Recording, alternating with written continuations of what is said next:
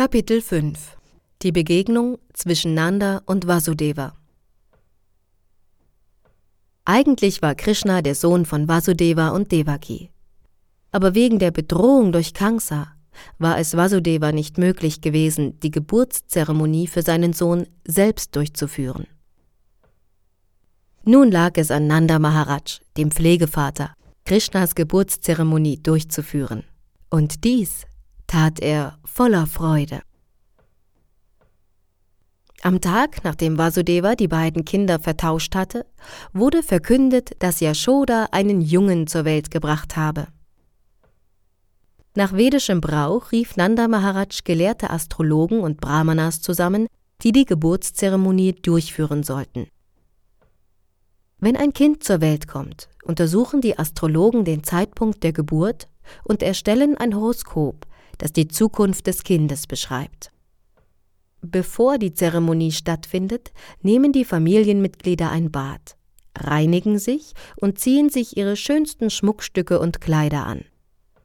Dann treten sie vor das Neugeborene und den Astrologen, um über die Zukunft des Kindes zu hören. Nachdem Nanda Maharaj und die anderen Mitglieder der Familie gebadet und sich angekleidet hatten, begaben sie sich zur Stelle, wo Krishna geboren worden war. Die Brahmanas, die sich zu diesem Anlass dort versammelt hatten, chanteten die vorgeschriebenen segensreichen Mantras, während die Astrologen die Geburtszeremonie durchführten. Bei einer solchen Gelegenheit werden auch alle Halbgötter und die Vorfahren der Familie verehrt. Nanda Maharaj schenkte den Brahmanas 200.000 mit kostbaren Decken und Schmuckstücken verzierte Kühe. Er spendete nicht nur Kühe, sondern auch Berge von Getreide, die mit goldumsäumten Tüchern und vielerlei Zierat versehen waren. In der materiellen Welt besitzen die Menschen die verschiedensten Arten von Reichtum und Besitz. Doch dieser Reichtum wird manchmal auf nicht sehr fromme und ehrliche Weise erworben, wie es das Anhäufen von Reichtum nun einmal mit sich bringt. Nach den vedischen Unterweisungen sollte Reichtum daher geläutert werden, indem man den Brahmanas Kühe und Gold spendet. Auch ein neugeborenes Kind wird geläutert, wenn man den Brahmanas Getreide schenkt. Wie wir wissen, befindet sich jeder in der materiellen Welt in einem verunreinigten Zustand. Deshalb ist es erforderlich, sein Leben, seinen Besitz und sich selbst zu reinigen. Das Leben wird rein, indem man täglich ein Bad nimmt, den Körper innerlich und äußerlich reinigt und die zehn Läuterungsvorgänge durchführt. Durch Entsagung, durch die Verehrung des Herrn und das Verteilen von Spenden kann man seinen Besitz von Reichtum reinigen. Sich selbst kann man dadurch läutern, dass man die Veden studiert, nach Selbstverwirklichung strebt und ein Verständnis der höchsten absoluten Wahrheit erlangt. In den vedischen Schriften wird deshalb gesagt, dass jeder als Shudra geboren wird und dass er durch die Reinigungsvorgänge ein zweimal geborener werden kann. Durch das Studieren der Veden kann man ein Vipra werden, was unbedingt notwendig ist, wenn man ein Brahmana werden will. Als Brahmana wird jemand bezeichnet, wenn er die absolute Wahrheit in Vollkommenheit versteht. Und wenn ein Brahmana in seiner Verwirklichung noch mehr fortschreitet, wird er zu einem Vaishnava, zu einem Gottgeweihten. Bei der Geburtszeremonie Krishnas chanteten die versammelten Brahmanas verschiedene Arten verschiedener Mantras, um für das Kind eine glückverheißende Zukunft zu erwirken. Während diese Mantras und Hymnen gechantet wurden, ertönten außerhalb des Hauses Hörner und Pauken, und ihre freudigen Klänge waren in allen Häusern und auf allen Weidegründen zu vernehmen. Die Häuser waren innen und außen mit kunstvollen Gemälden und Mustern aus Reisbrei verziert worden, und überall, sogar auf den Wegen und Straßen, hatte man wohlriechendes Wasser versprengt. In jedem Raum hing eine farbenprächtige Vielfalt von Fähnchen, Girlanden und grünen Blättern von der Decke, und auch die Dächer waren auf dieselbe Weise geschmückt worden. Dazu waren an den Toren Blumen und Blättergewinde angebracht worden. Die Kühe, Stiere und Kälber waren alle mit einer Mischung aus Öl und Turmerik eingerieben und mit Naturfarben wie roter Oxiderde, gelbem Lehm und Braunstein bemalt worden, und sie trugen Girlanden aus Pfauenfedern, farbige Decken und goldene Halsketten.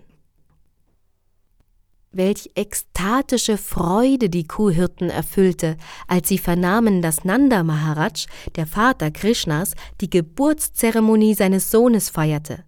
Schnell zogen sie sich kostbare Kleider an, schmückten sich mit verschiedenen Arten von Ohrringen und Halsketten und setzten sich große Turbane auf.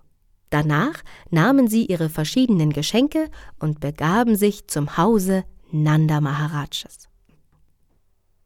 Als die Kuhhirten Frauen erfuhren, dass Mutter Yashoda ein Kind geboren hatte, überkam auch sie große Freude. Und sie legten ebenfalls ihre besten Kleider an, schmückten sich mit kostbarem Geschmeide und rieben sich mit duftenden Ölen ein. Wie Staub auf einem Lotus die außergewöhnliche Schönheit dieser Blume noch mehr hervorhebt, so kam die Schönheit der Gopis der Kuhhirtenfrauen, noch mehr zur Geltung, als sie sich Kurkuma-Puder auf ihre lotusgleichen Gesichter auftrugen. Die Gopis nahmen ebenfalls ihre verschiedenen Geschenke und beeilten sich, zum Hause Nanda Maharaj zu kommen. Mit ihren runden Hüften und vollen Brüsten konnten sie nicht so schnell laufen, doch in ihrer ekstatischen Liebe zu Krishna versuchten sie dennoch, das Haus Nandas und Yashodas so schnell wie möglich zu erreichen. Ihre Ohren schmückten Perlenringe, sie trugen juwelenbesetzte Halsketten, ihre Lippen und Augen waren mit verschiedenen Schminken und Tuschen bemalt, und ihre Handgelenke zierten goldene Armreife. Als die Gopis auf diese Weise hastig den Kiesweg entlang liefen, lösten sich ihre Blumengirlanden und fielen zu Boden, und es schien, als würden Blumen vom Himmel regnen. Die vielen Schmuckstücke der Gopis tanzten funkelnd hin und her und ließen ihre Schönheit sogar noch mehr anwachsen. So kamen sie schließlich beim Haus von Nanda und Yashoda an, wo sie sich sogleich zum Kind begaben und es segneten. Liebes Kind, mögest du lange leben, um uns zu beschützen. Während sie diese Segnung aussprachen, besprengten sie den kleinen Krishna mit einer Mischung aus Turmerikpuder, Öl, Joghurt, Milch und Wasser. Doch sie besprengten nicht nur Krishna, sondern sie ließen auch alle anderen Anwesenden etwas abbekommen. Währenddessen spielten verschiedene Formationen von hervorragenden Musikern zur Feier dieses glückverheißenden Ereignisses. Die Kuhhirten, die die Scherze ihrer Frauen der Gopis sahen, gingen vergnügt darauf ein und warfen Joghurt, Milch, Butterfett und Wasser zurück, und danach begannen beide Seiten, sich mit Butter zu bewerfen. Nanda Maharaj war sehr glücklich, als er die Kuhhirten und die Gopis so voller Freude sah, und er belohnte die verschiedenen Sänger mit großzügigen Geschenken. Einige von ihnen trugen bekannte Verse aus den Upanishaden und den Puranas vor, andere rühmten die Vorfahren der Familie und wieder andere sangen liebliche Weisen. Es waren auch viele gelehrte Brahmanas anwesend, und Nanda Maharaj, der mit der Zeremonie überaus zufrieden war, schenkte auch ihnen reichliche Mengen Kleider, Schmuck und Kühe. Es ist in diesem Zusammenhang wichtig, dass man sich vor Augen hält, wie reich die Einwohner von Vrindavan einfach wegen ihrer Kühe waren. Alle Kuhhirten gehörten zur Vaishya-Gemeinschaft und ihre Aufgabe war es, die Kühe zu beschützen und die Ernte einzubringen. Ihre Kleider, ihr Schmuck und ihr Verhalten deutet darauf hin, dass sie sehr reich gewesen sein müssen, obwohl sie nur in einem kleinen Dorf lebten. Sie besaßen eine solche Fülle von verschiedenen Milchprodukten, dass sie sich nach Herzenslust mit Butter bewerfen konnten. Ihr Reichtum bestand aus Milch, Joghurt, Butterfett und vielen anderen Milchprodukten. Und durch den Handel mit ihren landwirtschaftlichen Erzeugnissen besaßen sie große Mengen von Juwelen, Schmuck und wertvollen Kleidern. Sie benutzten all diese Dinge nicht nur für sich selbst, sondern verschenkten sie auch gern, wie es Nanda Maharaj bei dieser Gelegenheit tat.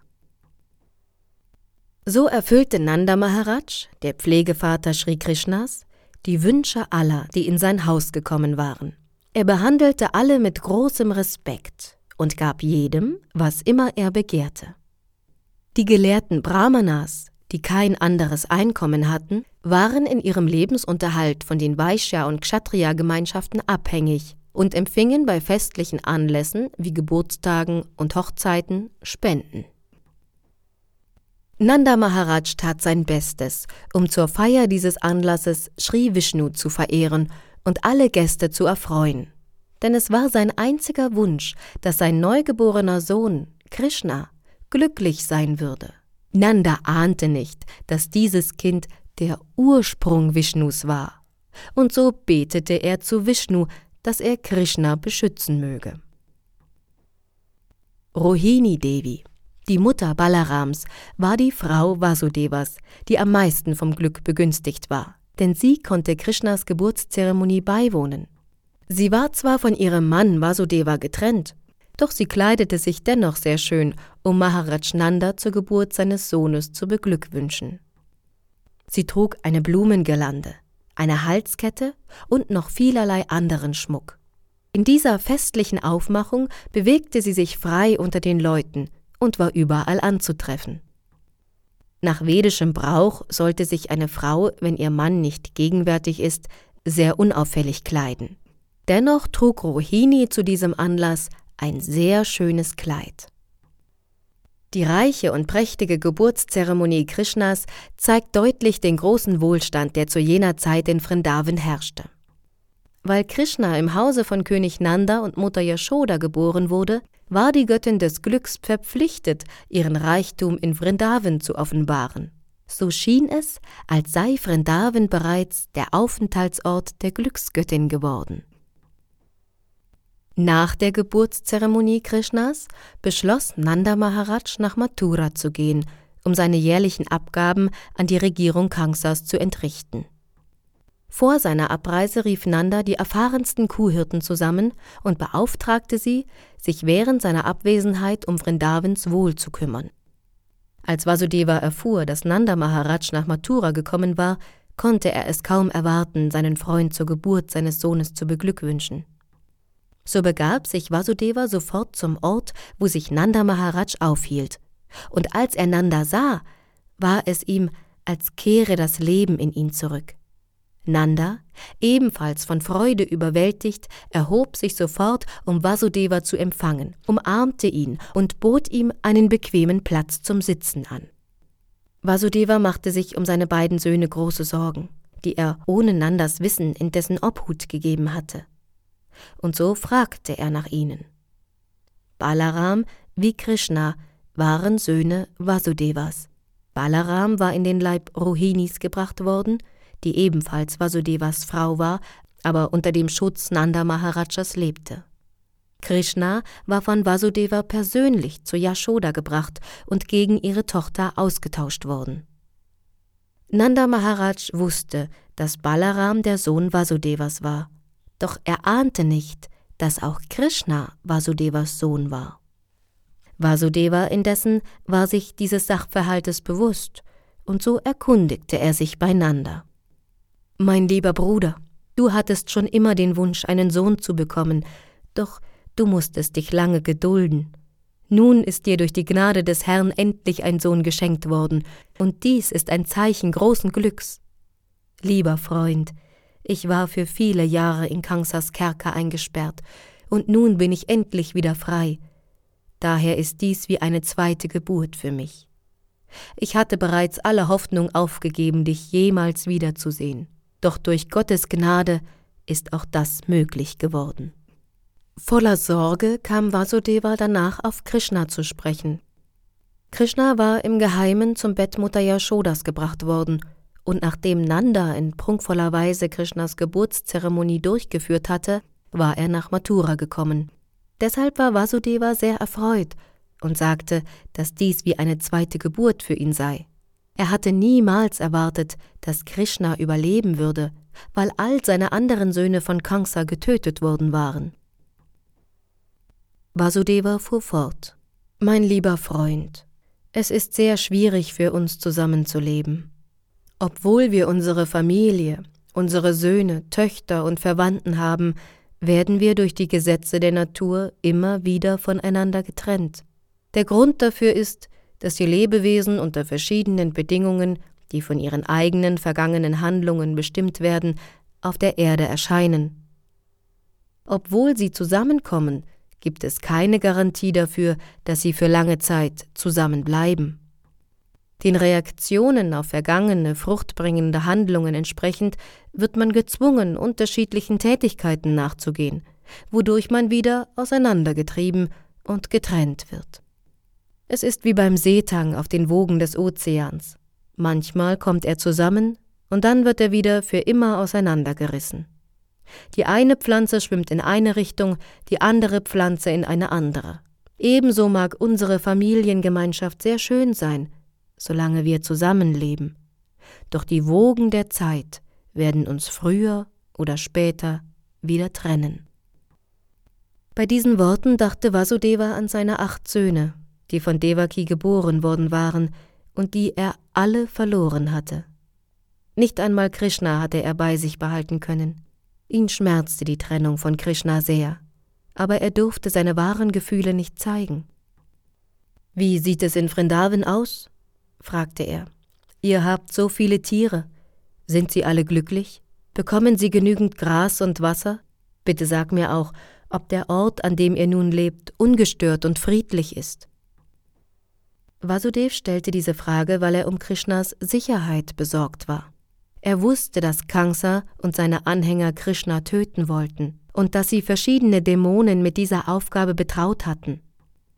Kansa hatte bereits beschlossen, alle Kinder, die zehn Tage vor und nach Krishnas Erscheinen geboren worden waren, töten zu lassen. Vasudev war also sehr in Sorge um Krishna und erkundigte sich, ob sein Aufenthaltsort sicher sei. Er fragte auch nach Balaram und dessen Mutter Rohini, die ebenfalls der Obhut Nanda Maharajas anvertraut worden war. Vasudev erinnerte Nanda daran, dass Balaram seinen wirklichen Vater nicht kannte. Er hält dich für seinen Vater, sagte er, und nun bist du mit einem weiteren Kind, Krishna, gesegnet worden. Ich bin überzeugt, dass sie bei dir sehr gut aufgehoben sind. Es ist bezeichnend, dass sich Vasudeva auch nach dem Befinden der Tiere Nanda Maharajas erkundigte. Die Tiere, besonders die Kühe, wurden wie die eigenen Kinder beschützt. Vasudeva war ein Kshatriya und Nanda Maharaj ein Vaishya. Es ist die Pflicht der Kshatriyas, alle Bürger zu beschützen, und die Aufgabe der Vaishyas ist der Schutz der Kühe. Die Kühe sind genauso wichtig wie die Bürger. Wie den menschlichen Bürgern, so sollten auch den Kühen vollständiger Schutz gewährt werden. Vasudeva sagte weiter, dass das Befolgen der religiösen Prinzipien, wirtschaftliche Entwicklung und die Befreiung der körperlichen Bedürfnisse von der Zusammenarbeit der Verwandten, der verschiedenen Länder und der gesamten Menschheit abhängig seien. Und daher sei es die Pflicht eines jeden dafür zu sorgen, dass seinen Mitmenschen und den Kühen kein Leid zugefügt werde. Man solle sich für den Frieden und das Wohlergehen seiner Mitmenschen und der Tiere verantwortlich fühlen. Dann seien Religiosität, wirtschaftliche Entwicklung und die Befreiung der Sinne ohne Schwierigkeiten zu erreichen. Vasudeva beklagte sich deshalb, dass er nicht in der Lage gewesen sei, seine eigenen, von Devaki geborenen Söhne zu beschützen, und so dachte er, dass für ihn religiöse Prinzipien, wirtschaftliche Entwicklung und die Zufriedenheit der Sinne allesamt verloren seien. Als Nanda Maharaj dies hörte, erwiderte er, ich weiß, dass du zutiefst betrübt bist, weil der grausame Kansa all deine Söhne ermordet hat. Dein letztes Kind jedoch, obwohl es ein Mädchen war, hat Kansa nicht zu töten vermocht. Und es hat sich auf die himmlischen Planeten begeben. Lieber Freund, sei nicht traurig, denn wir alle sind den Nachwirkungen unserer vergessenen Taten der Vergangenheit ausgesetzt. Diesen Reaktionen auf vergangene Taten ist jeder ausgesetzt. Wer jedoch die Philosophie des Karma und seine Reaktionen versteht, besitzt wirkliches Wissen und wird durch kein Ereignis, sei es freudig oder traurig, beeinflusst. Vasudeva erwiderte daraufhin Mein lieber Nanda, wenn du die Regierungssteuern bezahlt hast, dann kehre bitte so schnell wie möglich nach Gokula zurück, denn ich befürchte, dass es dort einige Unannehmlichkeiten geben könnte. Nach diesem freundlichen Gespräch mit Nanda Maharaj kehrte Vasudeva nach Hause zurück. Und auch Nanda Maharaj und die Kuhhirten, die alle nach Mathura gekommen waren, um ihre Steuern zu bezahlen, machten sich auf den Heimweg. Hiermit enden die Bhaktivedanta Erläuterungen zum fünften Kapitel des Krishna-Buches, die Begegnung zwischen Nanda und Vasudeva.